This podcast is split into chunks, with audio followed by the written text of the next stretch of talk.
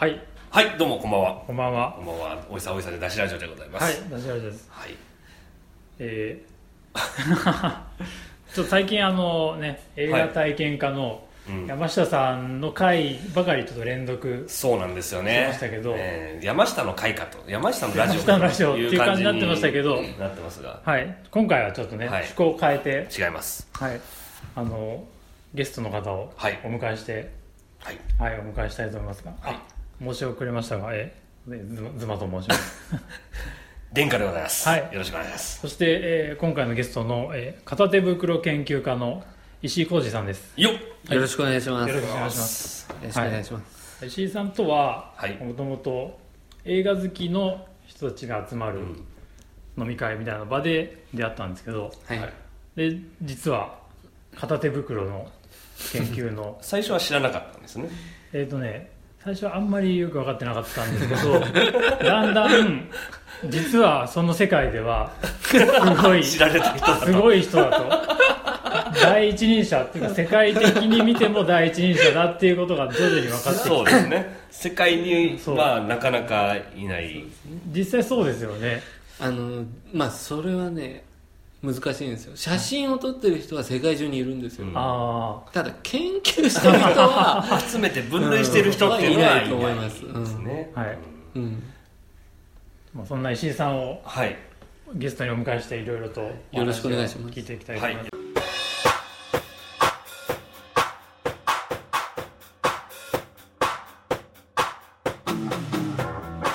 ダッシュラジオよろしくお願いいたします。僕は、あの、あれです。その、はい。ズマさんに出会ってえからなんですけどはい、その、ダッシュラジオリスナーですから。あありがとうございます。いつも恐縮です。ダッシュラジオはね本当にあのリスナーが名乗りをこんなに上げない番組があるのかっていうぐらいうん。ねリスナーが見えない。はいそうですねステルスリスナー。そうですね。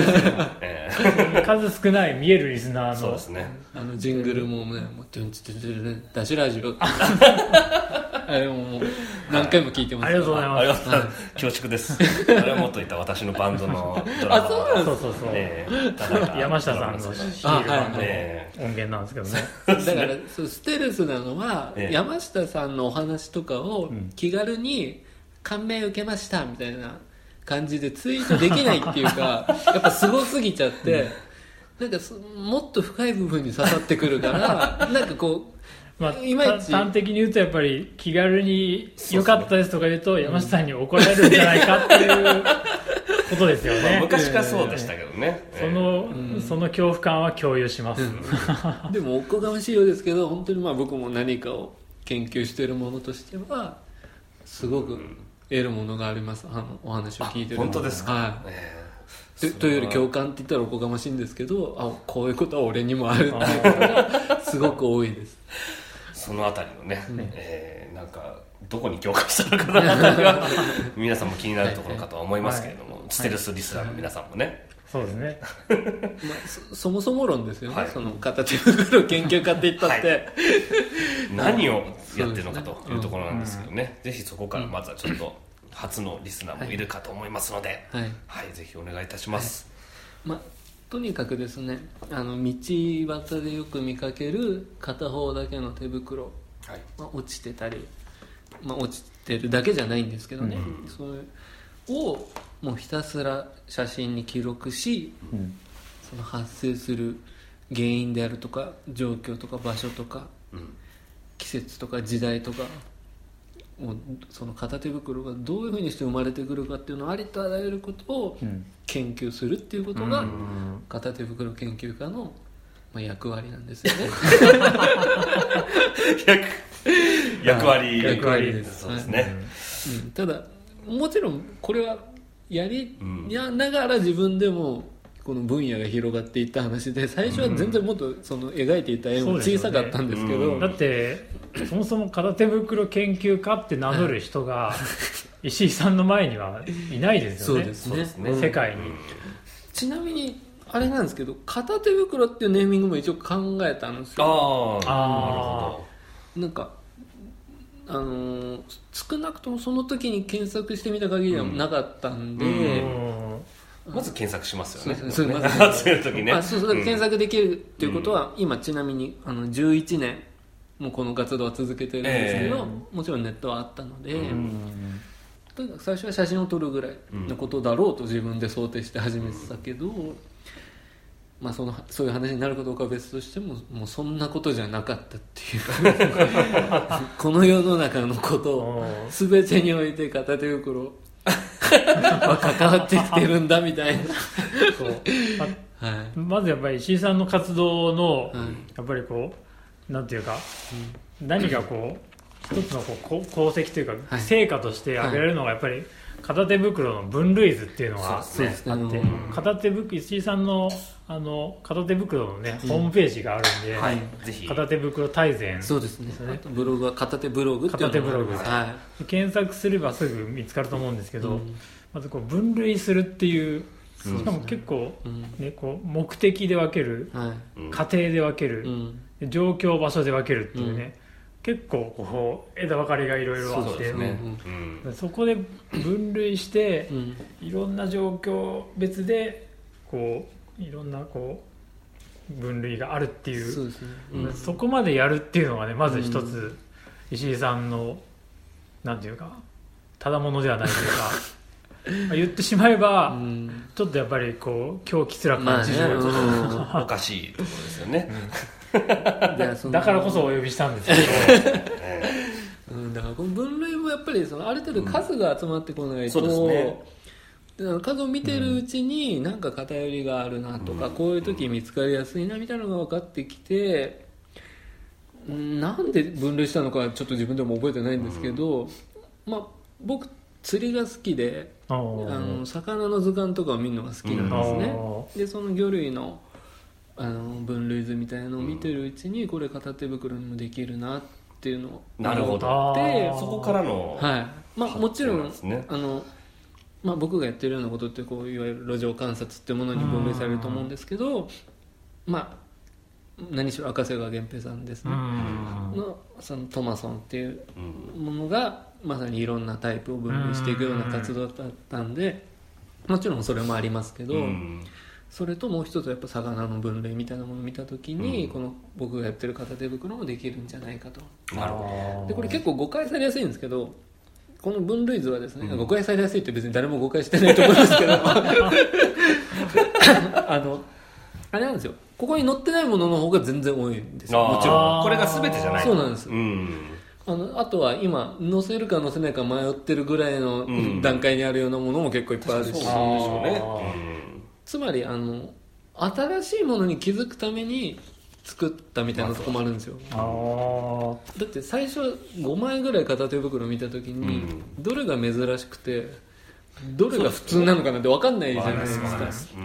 逆にこういうふうに分類しておくとあこれちょっとイレギュラーなタイプだぞっていうのに気づけるようになるっていうか、そういうのもあって一度こう自分の集めてきたものを分類してみようっていうのがあったんですね、うん。なるほどね。はいちなみに殿下さんはええ。損失物はい。件、そうです、えっとはい。私はもう実は物を集物じゃないな。何かななんか集めています。なんかこの出しラジオであんまりオープンにしてないっていうことなんですけど、ねしてない、まあ、たまたまかもしれないですね、はい。私のでもメイン活動といってもうん。過言ではないような活動なんですけどね。今主に2つ集めてるんですよね、ん。あの損失物件って呼んでる「えーとはつ」と何でしょ「つ」と「し」そして「ん」と「そ」カタカナのね。カタカナ。はい、カタカナのです、が書き分けられない人っていうのが、まあ、世の中にうん。がごくまれにいらっしゃるんですけど、それをその人が書いた看板とか、そういったのを集めると。いう趣味ですね、これを、えーもう十十数年ぐらい、かれこれ長いかれこれに実はずっと、うんはい、やってますね、はい。これがメイン活動なんですけど、うん。もう一個56年ぐらい前に始めたんですけど、うん本物ランチサンプルっていうああー。えー活動をやってまして 活動なのかな？めっちゃうちの近所にもありますよ。そのまあお店のほぼまさにランチのタイミングしてはほとんど出てこないんですけど、まあ昼の11時から2時ぐらいまでの間に、えーお店の人が「今日のランチはこれです」という感じで出すんですけど、えーそれを本物の食事で出してるうんっていうサンプル、はい。ローで作ったこうああいうサンプルじゃなくてはい、本物で出すやつ、うん。あれをうんうん。集めるって言ってるんですよ、あれもね本当に自分の中でも素晴らしい収集物だと思ってまして。僕あの小学校の時に ええ。授業中にトイレ行こうと思って出たら小学校の給食本物サンプルじゃないですか。それをね違うクラスの子がね食ってたんですよあの本物ランチサンプルに目をやってると、あのカラスとかが食って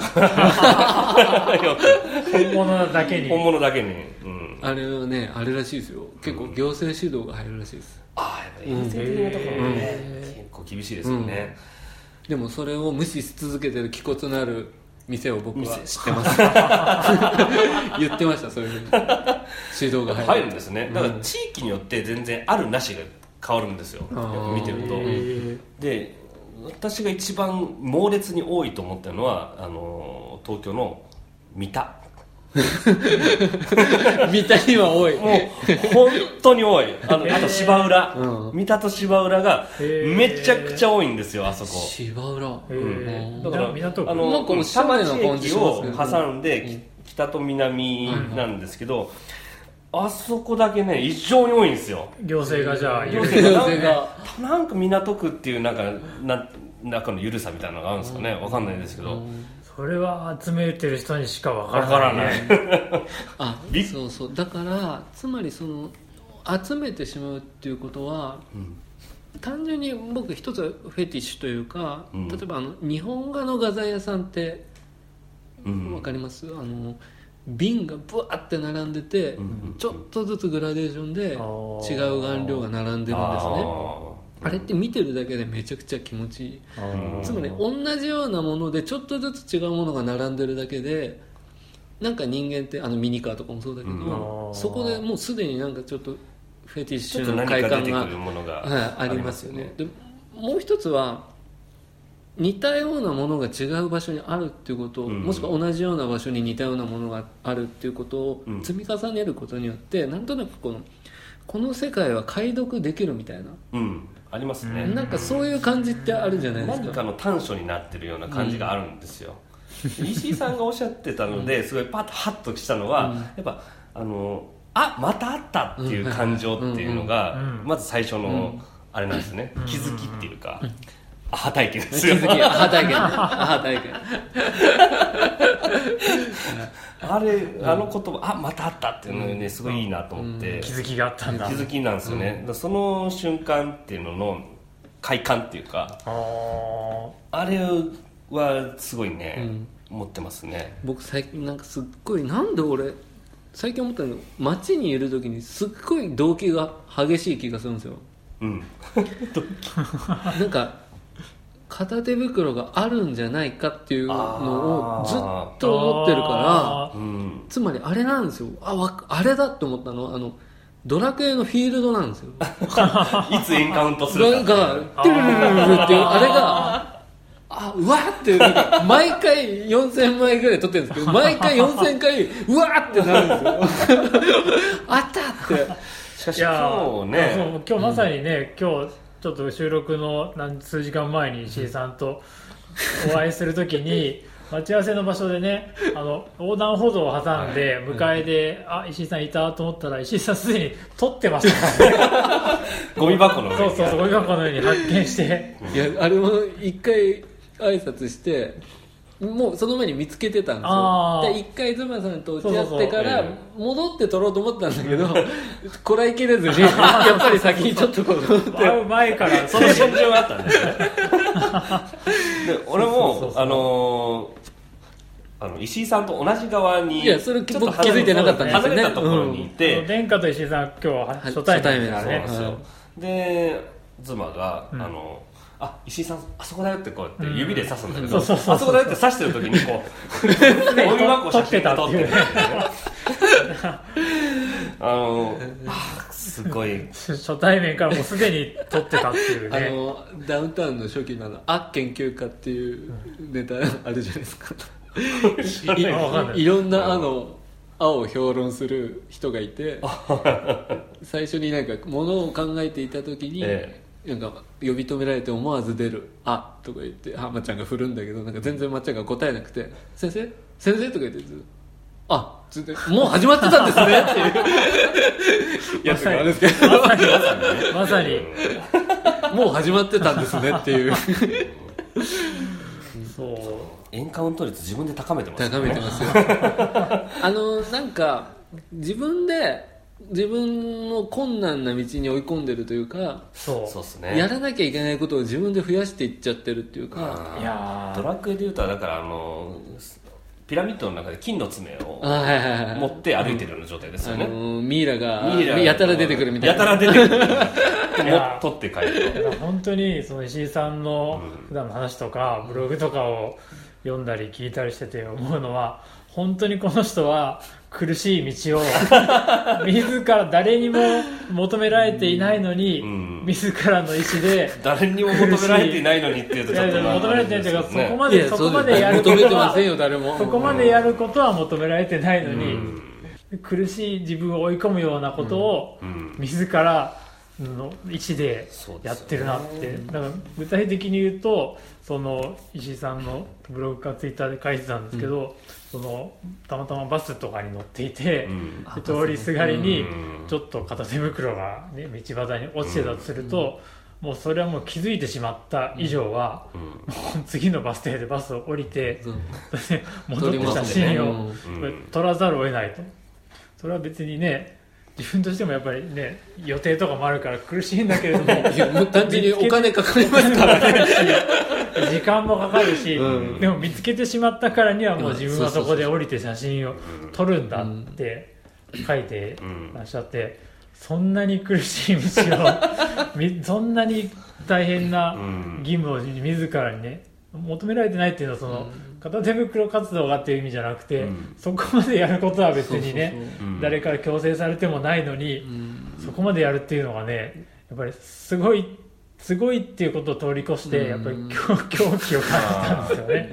業というかね。うんこうというか、そうそうそそううですね。だからその全てのマニいろんなマニアの方の一般論にしていいかどうかは分からないし、人それぞれなんだけどもうん楽しいかっていう問題なんですよそうそうそうそう。っすね。これは、うん。やってることが、うん。うん。僕もう楽しくはないですよね。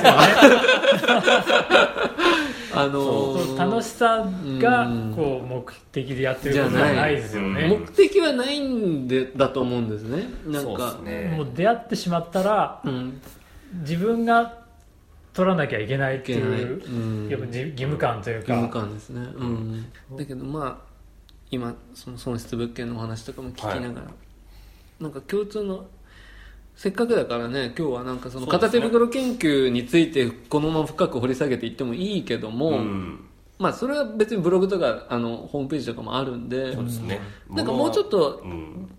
それを通じて、うん、なんか違うテーマも設定できるよねみたいな話をさっきしてたんですけど。そうですね。んでその中で一番筆頭に上がったのが、うん。なぜ我々はこのなんていうんでしょう片手袋という事象であり、うん。うん。えー損失という事象であり、うん。看板でありっていうものを写真に撮るのか、でひいてはその写真をアップロードしてしまうううん。んどこかそうですね。にで見せる。うん。うんという行為をする。うん。これってどこに意味があるのかっていう、うん。何のためにやってるのかっていうのが、やってる本人もいまいち分かってないっていうあのーちょうどそ最近そのことを考えてたんですが、よ、僕うん。なうん。あの片手袋を、まあ、好きになった理由とか続けている理由とか、やる上での面白い瞬間とか、うん。まあ、呪いとか言ってますけどでもやっぱり面白い瞬間もあるし、うん。っていうことは説明できるんだけどそれとその物体を写真に撮りそれをアップロまあ、SNS なりブログなりにアアップロードするという行為のにはちょっと乖離があるんじゃないかと。うん。そうなんですよね、はい。うん。別に好きでも撮んなくたっていいよかったかもしれないしあましてやそれをなんで誰でも見られる場にうん。発表しちゃうのか。うん。うんうん。うん。まあ別に分類して、はい。その経緯を想像するだけだったらね、うんうんまあ撮ったりアップロードしなくても、まあうんできるっちゃできますもんね、つまりその罪罪悪感とまでは言わないんだけど、やっぱりなんかこの純粋無垢なものに対する敬意みたいなものはやっぱあって、うん例えば、そうっすあのねうん。ヘンリー・ダーガーとか、うんうんうんなんか死ぬまで誰もそんなものを残してるとは知らなかったみたいななんかそのことに対するやっぱ敬意とか恐れみたいなのってあって、確かにそうですね、うん。それに比べて俺はなんか、うん。なんでこうちまちまと今日はこんなの見つけたえーそれでこういうことを考えたということをどんどんはなんかこう表に出しちゃう。なるほど、この行為って何なんだろうなみたいなことを、まあ、その罪悪感とまでは言わないけど、うん。逆にですね私はそこがあの薄いところが始まってるんですね、ん。だから高校の時には高校の時によってバウが始まりなんですよ、バウね、結局、でバウってだからみんなが集めたこんな路上のこれこんなんあったぜみたいなのが、みんなが見せるために集めてるんですよ、うんでそれを見てわっはっはって笑ってるっていうので、自然と見せることイコールなんかその見てる人が楽しむことっていうのとつながってる、うんだったら俺もこういう面白いのがあったら見せていいんじゃないかっていうのがあって、でそれが最初に発露したのがインターネットってホームページを持つっていうところが、うんうん。その自分の発露の場所っていうのができて、もうすっごいナチュラルに写真上げてこんな面白いことがあったぜっていうのを、まあ、やっちゃってたんですよね、うんうん。すごいスストレートにさーっと来てたんですけど、ではてねだからその後に自分でテーマを決めてこれやっていこうと思った時に集めていって、ガーッとこう集まったものを見てると、はて。と 立ち止まってこれ何のためにやっとんだというのはうん逆逆の方向からこう揺り戻しが来るんですよ。もともと面白いからこう面白いなあった面白いなあった面白いなあったってやるんだけどなんか集まってきてこうやって自分の痕跡とかを見てみるとなんか何のために俺はこんなことやっとんじゃみたいな感じで、いやでもやっぱり出発点がバウっていうのはね、うん。そそれは大きいよね、うん。なんかね。大きいっすね。やっぱ見て面白いものをうん、見せたいっていう、そうそうそう笑えるもの、面白いものっていうのを探しバウて、まさにね読者投稿うん、欄からね、うん。できてるもんだからね、俺もなんか探したいみたいなのがやっぱ高校の時とかあって、うん。うん。僕の場合はその片手袋を好きになったのこと自体は小学校1年生なんですけど今みたいな手法でこういうふうにあの研究としてと対しあのやり始めたのは、やっぱり赤瀬川さんとの出会いが大きくて、うん。でやっぱ赤瀬川さんっていうのはトマソンを俺が見つけた俺だけの概念なんだっていうふうにしなかった、うん。最初に。うん。あのその視線だけをみんなに提示した、だからみんなその視線を共有することで、うん。街の見方がみんな変わっちゃって、その影響っていうのはもう何十年経った今でもずっと広がり続けているっていうことがあるから、うん。そのオープンにするということに対して僕も別にハードルをあ何か最初迷いがあったわけではないんだけどここに来てなんかまあ4000円前取ったぜみたいなのも違うし 別に枚数競っ誰かと競ってまあ競う相手もいないけど、なんかねあのこういう小話があって なんかごめんなさい僕ね落語とかが好きだからなんかこの船が沈没して男の人が命からがらも材木にしがみついて漂流してたら向こうの方から同じように女の人が流れてきた、で見たらそれは、まあ、ブリジット・バルドだった、であらブリジット・バルドだと思ってちょっとじゃあ一緒になんとか助かりましょうって言って頑張って男の人も支えてあげながら、なんとかその孤島に流れ着いて、助かりましたねって言ってでそこからもこういろんな寒かったら葉っぱを集めてきて温めてあげたりして尽くしてあげてるうちにもうブリジット・バルドが「本当にありがとう」って、もうあなた私のこと何でも好きなことしていいわよって言われて、その男がまず海藻を集めてきてブリジット・バルドのこうひげを作って、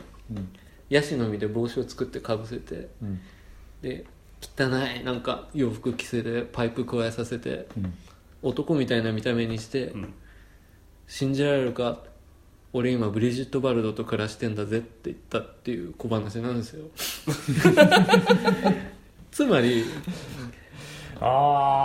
自分が何か楽しみを得たり満足とか幸せを得てる状態は、は誰かと共有しなければ満足でき第ない。三者にうん、ブリジット・バルド以外の人のに知らせいるっていうことを知らせないと最終的な満足は得られないっていう小話なんですよだからなんか俺が今やってるっていうことをやっぱり見てほしいのかな。自己顕示欲じゃないんだけどなんかうんここまでやってんだみたいなことを。だからさっき自分を追い詰めてるのは自分だって言ったけどうん。本当はなんかうん。人に見られてる自分だったりとかうんやっぱあるのかなみたいな。いやーでもやっぱりなんか殿下の殿下と石井さんのうんこうそのあ集めるっていうかに対する感じはやっぱりちょっとこう方向性がうん。ちょっと違う感じましてそうですね。やっぱり殿下の場合は石井さんみたいにこう見つけて例えば通りすがりに見つけて、うん。あ見つけてしまったと、うん。これを戻って俺は取らなきゃみたいなさうん。その切迫感はね。そこまで。ね脅迫観念みたいなのはないでしょう。ん。うん。もうちょっとカラッとした感じねカラッとしてるよね。いや確かにもう凶悪観念のもう域まで達してるから、石井さんのすごいとこでもあり、病んでるなっていううん。の をいや思うところいやそこは同時にすごいところでもある。んそうですけね。うん。いやその、どでそれはで何なんでしょうねでも。そうん。のそのこう元になってるっていうか。追い詰められてる感じは、いやそのもう一個その片手袋を観察する時の大事なルールで触らないっていううん。のがあるんですね、うん。でそれだって本当は丸まってるやつとかつまり両手袋の可能性も結構あるんですよ。丸めたやつが落っこってる。うん。だから本当は確認したいんですよ。でも触れないから。こう重なってるかもしれないそうですね。で俺なんかなんか誰かに見られてる感じがするんですよすごい、うん。そういう時に。もうね本当こう信仰みたいな感じですよね。神が神が見てるっていう感じですよねまさに、うん。いやでも本当にそんな思想とかいうことを自分で言うのはおこがましいんだけどその さっき言った全部につながっていくんだみたいな話はまさにそれで、うん。この物体としての片手袋を離れて、それが物語ってるくることが、うん。世の中のこういうことと同じだなとか、うん。なんかそういう風になってきちゃうんですよね、なんかねそこまで考えないですね、私はね。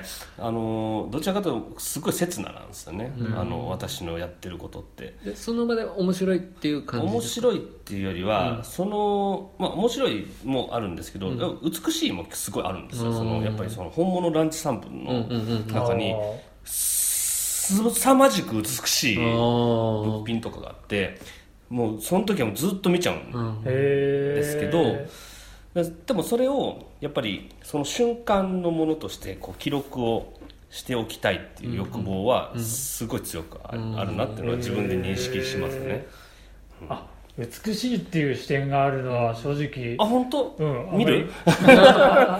美しり。い美しいのあるんですよ。伝わってなかったんだ。ああそうあのねすごい美しいのがあって。その場にあることのうつ美しさみたいな、ちょっと言葉にすると陳腐なんですけどね、うん。なんかそその強さというか損失物件もそうなんですけど、そのいろいろ多分その人にあったんですよ、うん直さなきゃいけない時とかうん「つ」と「し」を書き分けなきゃいけないっていうのを怒られることいもあっただろうしね。でその上で、でも今この看板の中に「つ」が「し」と書き分けてられないうん「つちゅう」っていうクリームつちゅうっていうのがあると。クリームつちゅうねっていうのを見た時のその場としての強さというかあその瞬間としての強さというかそれが残ってる強さみたいなのを、そそのそれをやっぱ集めておきたいんですよね、あ何らかの形で。それがやっぱり写真で撮るというところの一つの大きな理由なんですよね。ーでもそのベクトルは違うかもしれないが、ところどころでやっぱ重なるところあるなと思うのは、そのまあ、いわば手癖というかうんうん「つ」をどあまあ「つ」でも「し」でも「し」を「つ」でもうん。どうしてもそう書いてしまうっていうのは僕で言えば例えば人間は手袋を拾うとどうしてもガードレールにかぶせてしまうみたいあなあ何か一つの行動パターンから見るうん人間性みたいなもの、ああ、うん。人間性はそんなに気にしてないですね、なんかなんかあじゃああれですか、うん。その書いた人がどうとかは全然考えないってことですか？私はそんなに考えないですね。うんうんうん。もうそのものですね。ものというかそれによって、何らかの結果によって現れたうん。秘訣としてのこの模様というか、物体の美しさみたいな、うん。そういうところですね、うん、それに見せられてますね。うん。あその過程そのそこに至るまでの、うん。その人がどういう人生を経てあそこは全く想像しないないんだ。うん。関係ないんだ。だからそこがなんか決定的な違いだ。なと、うんうんうん。そのそうですね。ん。うん。手袋ができたことに、僕の場合ね。もうちょっとやっぱり人間が入ってくる感じがありますね。ねうん。だから昔なんかすごいそこら辺をすごい突き詰めて考えてた時があって、でなんなんだっけな。えっと私はなんかじょ女性が履いてるパンティーとかが全然好きじゃないんうんうんだなうん。うんうん。誰かが知らないけど脱ぎ散らかしたほかほかのパンティーが好きなんだと。あ誰でもいいんですよ、うん。それは、なんかちょっとそこのところにの脱ぎたてのほかほかのパンティーが、うん。ちょっとパンティーっていうのがちょっと微妙なんですけどあるということ自体がうん。すごい楽しいというか美しいというか面白いって感じちゃうタイプなんですよね。でそのパンティーの履き主は誰でもいいんですよ、ーへえうん、この件についてはね。うんうん。うんいやわかりますよ。うん。じゃああんま分かんなかった。なんか、なんかありますね、ん。どうわかりますよみたいな。結果が結果が大事っていう結果結果としてそこにある、あるとということ自体。パンティがあるということ自体に意味があっあるというてことの、それを誰が脱いだとか、誰が履いてたとか、おかしさというか何らかの形の結果としてこうなっちゃったみたいなところがあ面白いんですよ、あそっか。でそこからなんでなんでパンツが脱げちゃって落ちちゃったんだろうみたいなのは別によくてあそこにあるというおかしさっていうのあがあおかしさ美しさみたいなところがあの私の行動の原あの点なん。ですよ結論には共感あんまりできなかったけど 言わんとしてることは分かった。なるほど、うん。ただその、人間が何かを記録してしまうっていうことにまでもう言ってしまうと思うんですよね、うん。それこそラスコとかもそうだけどあ僕なんか一つあって思ったのは、まあ、片手袋研究ってその片手袋にまつわるあらゆるものをうん。研究しなければいけないので、あまあそれも石井さんが決めてるんですけど。石井さんのルールですけど、うん。その人類が初めて手袋を落とした瞬間に、えお人類が初めて手袋を落とした瞬間じゃなくて、うん。人類が初めて手袋を落とすという行為に着目したのはいつなんだっていうのがやっぱ気になってて、うん。今んとこ遡ってるのは1880年代の、まマックス・クリンガーっていうドイツのシュルレアリスムの版画家がいるんですけど、うん。その人が手袋っていう版画を残してて、うん。そこにだからもちろん版画なん写真でもないうんんだけど、その女性が手袋を落とした片手袋を落とした瞬間、紳士がそれを拾おうとしてる一枚の版画があるんですね、ううん。んだからそのシーンに何か何かを感じて残したいという欲はうん。1880年代にはすでにやっぱりあった。少なくともそ,、うん。その時点であったし、たまたま記録が確認できたのがそこなだけで、ももっと前にあったなんかかもしれないし。うん。物語性とセットですねやっぱね、うん。あと身につけてるものだけもあって。研研究だけじゃなくて、うん。あ研研究は置いといて、うん。片手袋を写真に撮るということに関してはそれこそ SNS が発達して分かってきたんですけど、うん。インスタグラムとかで「ロストグローブ」って検索するともう世界中の人が撮ってるんですねやっぱり、うん。だからなんかそこに惹かれてしまうそれを撮ってしまうということは、それが何かっていうのはそれぞれ違うんだけど、うん。まあうんなんかどうしようもなくそういうものはあるんだろうと、共通として、それこそね最近トム・ハンクスがねそうですそうです。はい、うん。インスタグラムだったかね、うん、なんかね片手袋の写話題にな真がってますよね、うん。出てて、真っ先にねそうそう。わ石井さんに連絡しろよ 知ってるよっていう。ね。っていうっていうかそれをラジオでトム・ハンクスの片手袋をええ。がどうなのかを解説してほしいっていう依頼があって。あったんだ。どうなのかって言われても。いいややその時回遊型のになんとかですねってなんか僕はそのトム・ハンクスは必ず一言添えててそれは落とし主側の目線でコメントしてると。うーんつまり俳優という職業がうん。そんな全く知らない誰かの人生を演じるというその職業柄やっぱりその落とした人のことを考えてうん。取ってしまうんだろうということを解説したんだけども。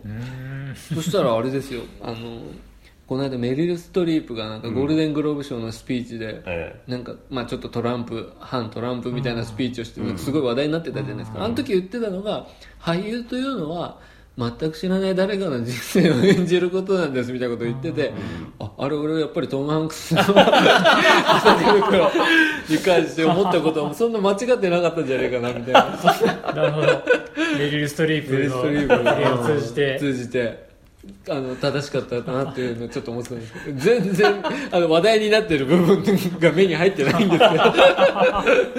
あーいや、うん。だからその石井さんのそのう目線がやっぱり面白いのはその路上に落ちてる、うん。あの手袋のことだけじゃなくて、うん。もうありとあらゆることそうですね。うん。それこそ表現物に対しても片手袋目線で見てるっていう、そうですね。それこそやっぱ映画を見てても、うん石井さん映画にも造形すごい深いですけど。深くないですけど、うん。やっぱ片手袋が出てくる映画はこれだっていうのも、うん。そうあのリストアップされてますもんね、はいはいはい。あの作品集ってね。見てるっていうね、それがやっぱりすごいなと思って、うん。そのなんかでもテーマ選びの秀逸さというのもちょっと感じるところはやっぱあるんですよね、その広がりのあるというか、うん。私もね結構いろんななんかあまたあったっていうやつっていっぱい見つけてて、うんうん。いろいろ集めてるんですよ、うんうん並行して、うんでまあ中心になって集めたのがあれなんですけど、いろいろ集めてるよね。めっちゃ集めてます、うん。あのあのそういう。いやオリジナルの実は僕もそうなんですよ。伝票とかね。うん。他にどういうの集めてます？なんか。でやっぱり2枚目になった時に、うん。やっぱあって思うんですよ。うん。あ今2枚しかないやつを例えば言うと あのお一昨年ぐらいにかっぱ橋で工事してて、うん。アスファルトの中に三角コーンが埋められてたんですよ。まあ、パイルですよねあれ。が、うん。なんでこんなことになるのかなと思って面白いから撮ったんですね。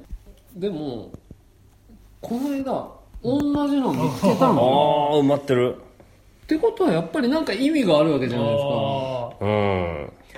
だからこう2枚目を見つけた時に、あうん。なんかこれには意味があるって、でまあ、ちょっと片手袋と近いのはそのガードレールとシュシュって呼んでるんですけど。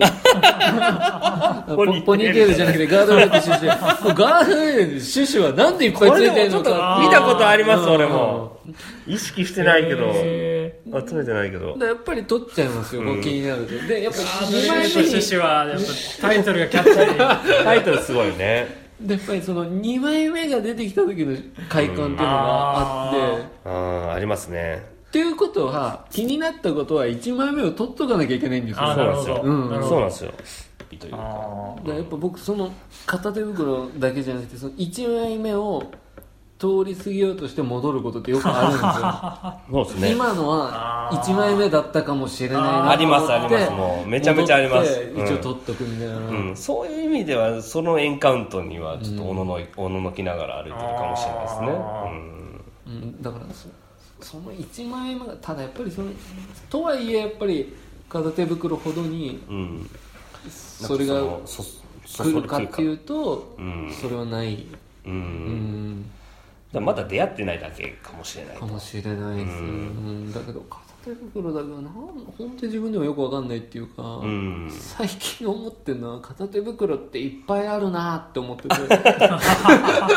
出会いの頻度の問題とか集める収集物に対する頻度の問題ってものすごい大きいですよ。いやっていうかなんか11年前それを不思議に思って始めたはずなのに 11年経って俺同じとこに来たんだなと思ってなんか片手袋ってなんでこんないっぱいあるんだろうみたいなことをまた考えてんだなと思って。ちなみにそう個人的には石井さん片手袋を集めてるって最初聞いた時に思い出したのは片手袋といえば伊集院光がやっぱりあの注目してはい。ラジオとかでも。ね言ってましたね。うん。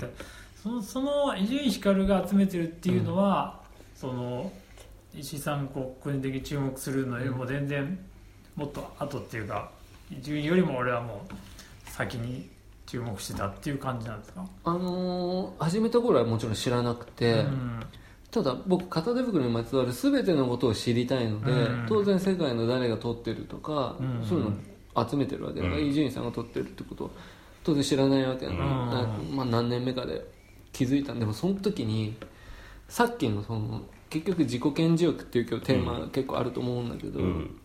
すごい揺らいだ日なんですよそれって。それに知った時に。っていうのはその時の僕ってやっぱり何枚撮ってるかとか、いつからやってんのかとかまあその伊集院さんがいつぐらいから始めてとかは知ら僕は知らないんだけどうんそこにいたんですよねやっぱりまだ、うん。でその時って 僕本当に自分に向けてブログ書いてたからそ そんな活動を一日誰も見に来ないし何かまとまった形で発表したこともない時だったから、なんか終わったって思っちゃったんですよ。あそうですか。なんかうん。つまりいやでも、うんやっぱりそそうそうそれはやっぱ結構インパクトありますよね。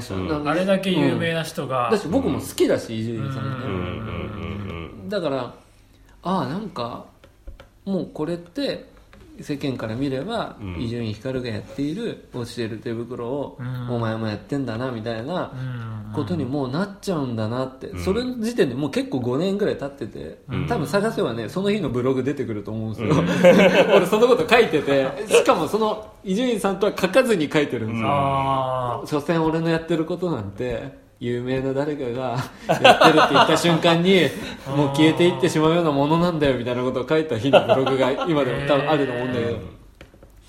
でもなんかそんなことじゃないんですよねやっぱり、ん。ていうかそうなっても消えなかった片手袋は、やってるやめらんなかった、ね。それ同じのありました私、だから損失物件を集めて損失って名前を付けたのは結構最近なんですけど、それ前からずっと集めてたんですけど、結構でも早い段階ですね。34年ぐらい集めてた時に2005,6年ぐらいですかね、あの集めてる人がいたんですよ、埼玉万蔵っていうお埼玉オリンピック温度の、うん、あの人が岸野由里さん。もそうよく取り上げてるあの死活問題っていう、死活、ね。非常に、ね、秀逸なネーミング、死はつっていう意味で、うん、そういう意味で死活問題。っていう、で確かにそのその死とつが書き分けてられてない人をガーッと集めてるっていう昔ながらのホームページ、あれを見た時にはねああもうやられてると。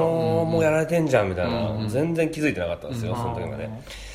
でもねそういうことじゃねえんだよと。そうそうそう先人がいるとかじゃねえんだよと。あいうのに気づくまではそんなになんか時間はなかったですね。だから。へえまずなんかねその何年か前のあの本屋さん大賞かなんかにいられてた、あれ HHHH っていうのかアッシュアッシュアッシュアッシュアッシュっていうのかあわああの海外文学の、かんないけどはい。のあのハインドリハイドリヒ暗殺事件を元にした、あの本なんですけどね本の中がメタ構造になってて作者がたまに出てくるんですよ、で自分が今ここまで研究を進めててとかなんだけどと途中で同じテーマでいい本書いてるやつが出てきちゃうみたいな展開があってーはいはいはいはいはい。やっぱりそれってあるじゃないですか、うんうん。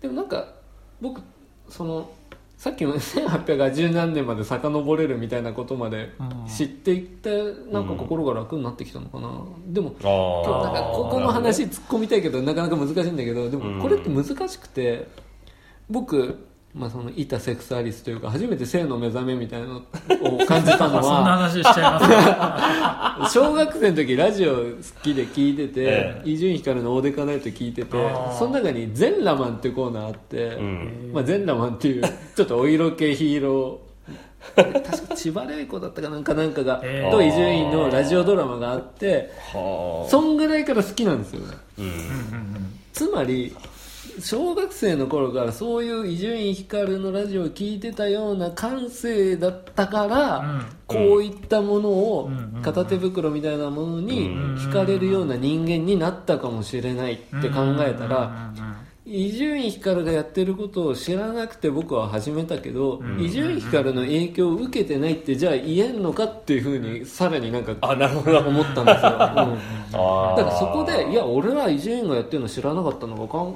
影響なんか受けてないよって言うのもなんか違うんじゃないかまなって、うですね。別に、えいろんなその DT とかもちろん三浦淳とかも大好きなわけだから、いあの DT の本とかで伊集院さんが好きだっていう自分を否定する必要ないんじゃないかなみたいな、でもなんか結局同じ片手袋見ててもさっき海外で撮ってる人がいろいろいることが分かってきたって言ったんですけど、うん。全員撮り方が見事に違うんですよ。アップだけうん。同じ角度で撮ることにこだわってる人もいれば、うん。両手袋も別に撮るっていう人もいるし両手袋はやっぱ石井さんとしては別のものなんですか、まあ撮ってるんですけど。いや取るそれは取る。取るのね。あのここは踏み込まないですけど僕の中で両手袋も片手袋であるっていう理論があって。両手袋も片手袋である。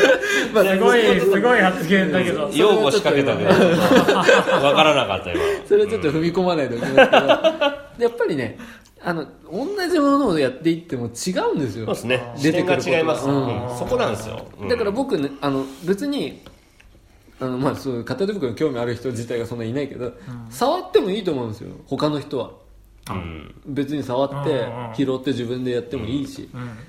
僕はやんないっていうだけの話で、うん。うん。あとなんか説明できない部分があるということも大きいかもしれないですね。あー。のえー伊集院光がやってたからじゃあやめようっていうものは多分何か自分の中で割り切れるものだったと思うんですようね、ん。そうですね、うん。でもそういうことを知ってもやめられないっていうのはそれはもう癖だから、うん。うん、別になんつうのかなパンストマニアがうん。他にパンストマニアいるなら俺はパンストはいいやってならないじゃないですか。ああそこは納得感ありますね、うん。納得ある。癖なんですよね。結局だから体験なんですよね、うん。その求めてるのはね、うん。つまりパンストマニアが求めてるのは、なんかいろんなパンストじゃなくて、うん。多分拾ったパンストうん という行為行為というか事象というか体験なんですよ多分ね。だそれに出会えてるかどうかっていううん。ところなんでしょうね。うん、うん。あでもちなみに今でもやっぱ結構、うん。まあ、テレビとかラジオでこれを語ると、うん。まあ、やめりゃいいのにエゴサーチとかするとこんなの伊集院がやってることじゃねえかよみたいなことは出ますごい出ますねやっぱり。うんうん。でもさっきも言ったようにいや影響を受けてませんっていうのも、ん。なんか違うなっていう、やっぱりねその石井さんの話聞いてて、うん。その僕も最初その片手袋を集めてるって聞いた時にやっぱり伊集院光っていう名前がやっぱりはい。頭に浮かんだんですけど、でも石井さんの話聞いてて思ったのはもうこれはなんていうかこう誰かにこう影響を受けてとかそういう、うん。そういうそういうレベルのことではないなっていうことがね、うん。だんだん分かってきて、うん。もっともうなんていうかこう石井さんのなんていうかこうそれこそまあ癖癖というのか、うん。そういう業というのうか、ん。もうそういうもっとこう深いところに根ざしてるものなんだなっていうことが分かって、いや結構本当に自分の思想のなんか根底をなすようなものになってきてはいるんですよね。なんかこう、何を見るにしてもそれが基準になってくるというか。うん。石井さんのブログとか見てて面白いのは、手袋なんで。すそうそう。よね片手ブログを見て面白いのは、うん。すごいあの映画とか、うん。こう既存のいろんな表現物とかも、はいはい。片手袋的な視点から見たうん。解釈を結構語ってらっしゃるじゃないですか、だから。それ面白いなと思って。だから単純に物体として片手袋が出てくる映画もあるんですけど、うん。もうそこから離れて これ思想が片手袋だよそうそうそうそう思想が片手袋っていけるところが。らさっきもあの、うん。ズマさんに言われたんですけど「そのうん。君の名は」っていうそう君の名は僕にとっては片手袋映画だなってすごい思ってて、うんうん結構ひあの評価はするんだが、うん。若いうちに見ておきたかったなみたいな意見が多かったんですよね、僕が見た感じで。は、僕まさにそんな感じでした、うんそうですよね、うん。なんかでも僕はなんかすごく大人が今リアルタイムで見て見てつまり高等無形な SF の、えー青春ものじゃないかよっていう感じなんだけど僕はなんかすごいリアリティある話だってうん。見てて、つまり2つの意味で、まあ、無茶がありますよね。まず距離が離れてる2人、うん。うんあと、まあ、ネタバレになるのか分かんないけど、それ時間も時空も離れている2人が出会うなんていう都合のいい話があるのかしらと、でこれを信じられるのは若さだよねっていう感じになっちゃうと思うんだけど、うん。でも僕ってその片手袋を観察してる上でさっき言った放置型と介入型じゃないんだけど片手袋を落とした人は、うん。それを拾ってくれた人のことを知らないわけじゃないですすね。うん。そして落とすタイミングも拾うタイミングもそれはもちろん同じタイミングではないわけですうよね、ん。つまりどこの誰だかも分かんない人同士の人生がこの片手袋という一点を通して実は交わってるっていうこと、でそれはあの映画の中に出てくる組紐っていうのが、うん。まさに象徴的にこのく紐が組まれていくっていうことが人間と人間の出会う一点なんだみたいななんか、うん。そういうテーマとして組紐が象徴的に出てくるけれど、だから距離も時間も違う人と人間はつながることがあるかもしれないっていうのは片手袋を見てるとものすごいリアルな話として見えてきたんですよね。ね、うん。うん。だから全然ある瞬間の工作工作がある。というところですよね、でそれは、まあ、別に片手袋じゃなくても割と人間の生活ってそうじゃないかなって。うん。なんていうの？片手袋を見てると割と他のことでもそうだなみたいになってくるっていうか、だから「君の名は」ってあれはすげえ片手袋的な思想に貫かれた映画だなっていうのは見てて思ったんですよね。そうそうそうそれも解説はね。すごい面白くて、うん。うん。うん。なんか、まあ、君の名はの解説って解釈であるんだけど、それを聞いて逆にその片手袋のうん。のなんていうかな魅力みたいなものをあ逆に、ね。逆にあ、うん。ちょっと分かった気がして、うんつまりその全然そのいその世間の何の接点もないはずの人の,、その人生が片手袋という一点を通じて、うん。ある場所で、まあ全然、ね違う時間なんだけど、その一点で交差してるっていう、うん。そのその結晶がまさに今介入型のね、片手袋なんだっていう。うん。あそういうことかと思って。ね、うん。その君の名の解釈を聞いてねあそういう魅力なんだってちょっとね、分かった気がしてすごく面白かったんですただその前提とか説明なしに「君の名は」ってやっぱ片手袋的な映画だよねって言ってもは はっ？ていうもなんかそのん。最近片手袋を取って発表してみたいなことのその自己顕示欲みたいなことうんがうん。自分の中で気になりだしているっていうのはちょっとあるんですよね。折り合わせるかっていうところですよね。うん。その集めるという自分は純粋な行為だと思ってたりとかうん。するんですけどね。いやそれとなんか無垢なものがじゃあいいのかみたいな、うんあります。その逆もあるし、うんうんなんか人に見てもらいたいって思うことは悪なんだろうかみたいなね、うん。別にそんなことないんじゃない、うん。あの実はずーっとあ、まあ、写真をありましたっつって送ってきてくれたりする人は常にいますけど、うん。その自分の活動としては一人でまあやってるんですけど、うん。初めて今年の正月に、まあ、東京別支店うん。ガイドさんというとこと組んで、その片手袋を探しながら七福神を回りましょうみたいな、うんうん。うんっていうかどっちかというと七福神を回りながら片手袋を探しましょうなんですけどねあの僕、はい。わざわざ探しに行くことはしないっていう主義なんで、うんああ、はい、七福神をしてたらたまたま見つかるかもしれませんねみたいな。遠回しななんかややこしいツアーだったんですけど。それで初めて大勢で歩いてやってみるっていう経験をしてみたんですよ、ええ。どうですか？そこら辺は。なんかねうーん自分でもどうだろうなって思ってたんですけど、うん。やっぱ面白かったですね。ううんん、なんかなんだろう。まあなんだろう。単純に自分が今まで研究してきたこういう成果を見つかるために人に聞いてもらえるみたいな、そういう楽しさもあるまずは。い。なんかみやっぱりみんな見つかった時に「おお!」って言うんだなっていうか。それはね さっき石井さんと歩いてて思った。あのね我々ね我々全然、全然気づかないところのうん。隅っこのね、うん。ガードレールとかゴミ箱に石井さんあちょっとちょっとすいません。一緒に。さっきまで石井さんと話をしてるはずなのに、うんその話をしている中で石井さんは我々と全然違うものが見えてるっていう。やっぱそこに結構ねあの驚きがありますよね、うん。うん、あれはねね。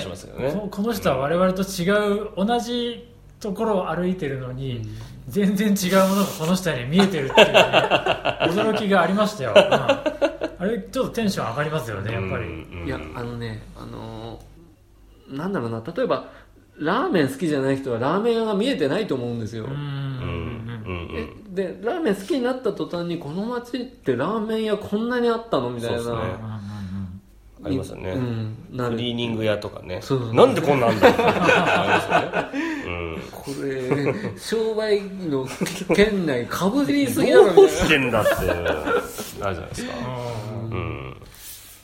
なだからなんか確実だから逆に言うといいまだに誰にも分かってない、誰も気づいてない何かがうん。いまだにまだこの街の中に充満うん。しているんだなって思うと、なんかすごいお怖いような楽しいような 感じがしますようね、ん。あそこをまあ整理すべきなのかね、うん。何か気づかずにまあ生きていくのがよしなのか、うんあるいは出くわした出くわしたで、うん。おって言うだけなのかとかね。何かを知りたいっていう欲あります？損失物件を通してみうたいな、ん。ないですね私は、ううん。そこにあるっていうことが面白いっていう感じですね、うん。そこは、うん、明確ですね。でもさっき、うん。あの打ち合わせで聞いた話でさ、うん。損失物件もその一番多いのはすごく多いのはそのうん。インド料理屋のね、あそうなんですよ。ううん。それこそねそのインド人の人がうん、書いた看板にすごく多いけど、うん、それには興味ないんだって、ないですね。うん。それは面白いなと思って、うん。あそれは起こる起こって当然の状況であ確かに起こっねた損失物件にはうん。興味ないわけでしょ、そうですね。そうじゃなくて、まあ、どっちかというと日本人我々と同じように同じこう教育を受けて教育を受けてきた、いろんなものに触れてるのにもかかわらずそこにあるっていうことが楽しいですよ。ね楽しい、うん。それはやっぱりなんかこう、まあ、現れてる現現象に興味あるんだと言いつつも、うん。そこはねそこまであの物語ね、多少の物語ですかやねっぱりうん。興味というか関心があるっていうことだよね、物語なのかな？なんか難しいんですけどね、私のなんか意識で強さなんですよね。なんかなんていうんだろう。ああるあるあるって感じ。ある感すごいんですよ。ある感うん。インインドの人が書くのはある感が低いんですよ。ある感が低いな。あるんだけど、ううん、なんかまあそら、まあうん。それはあるだろうと、でもなんか日本人が書いてるあるっていうのがすごいんですよ。ある感が急に。ある感が急激に上がるんですよ。あのある強さみたいな、うん。あれなんですよね。なんかそのやってるうちにうん。僕はなんか、僕はなんですけどバウみたいなうん。ツッコミではなくなってきたんですよ。うん、むしろ俺が片手袋になるみたいな。え？お？つまりどうかなんつうのかな。笑ってはいないんですよ。ああここに関わる人たちを。俺も笑ってないですね、うん。うん。それは感じる、うん。はい。そう損失物件ですごい勘違いされるのが、やっぱ「つ」とし書き分けられない人をバカにしてんじゃないのみたいなのうんがあるんですよね、それ言われやすいかもしれないうん。そうそうそう。そそう確かにまあ言われてなかなかグッと難しいところあるんですけど、違うんですよと、でもでもそれに対する反論の仕方がそこにある、ある感なんですよある感なんですよ。ある強さなんですよと。伝わらそない、ね、れがすごくてみたいな。伝わらないね。瞬間のみたいなしか今言葉がないですけど、うん。全然違うんです、うん。俺もまだそこまで伝えりきってない。か ら正直。全く笑うとか全然なくて、うん、あそろそろ結構時間があれなやばいやばい。ので。じゃあまあそんな一回締める、うん。まあどう締まるのかちょっと分かんないですけど。いいやだからあれですよ、うん。あの本当おこがましいようですけどえ。そのやっぱ生きていく上でこだわりっていうのは、あのこうん。うあの面倒でもあり、うん。生きていく指針でもあるとは思うんですが今日ちょっとたまたまその自己顕示欲とかそういういろんなテーマで片手袋とかうん。喪失物件について話しましたけどね、実はお二人には僕はまだまだ聞いてほしい話が。そうなんですよ、うん。そうなんですよ。石井さん片手袋研究家として有名ですけど、うん。ねもうこれだけじゃないですから石井さんこだわってるものは。だけじゃないですね、うん。あのもうおこがましいよう一リスナーが出しゃばってるので申し訳ないんいですがやいやいやいやちょっともう今後も本当にね石はい井さん本当まだまだ、継続的にちょっと引き出す方がね掘我々るべき引き出しいっぱい持ってますから、ハブとして。そう。ええあのそれをぜひ聞いていただければ。いやもうこちらこよろそぜしくお願い。しひ。はい、ぜひよろしくお願い申し上げますま す今日はもうありがとうございます。はい、はい。ありがとうございました。ありがとうござい。まああんまりこう結論めいたものはないないですけれども。いやいいんじゃないですかでも今後もうお二人のね、はい。あの追求は続いていくっていうことですよね。そうですね。はい、はい。はい。一緒に頑張っていきたいと思います。頑張りまよろしくお願いしますはい。というわけで。というわけで。はい、はい。じゃあ今回の「ダッシュラジオ」こはい。こまでということで。はい。はい、でははい。さようなら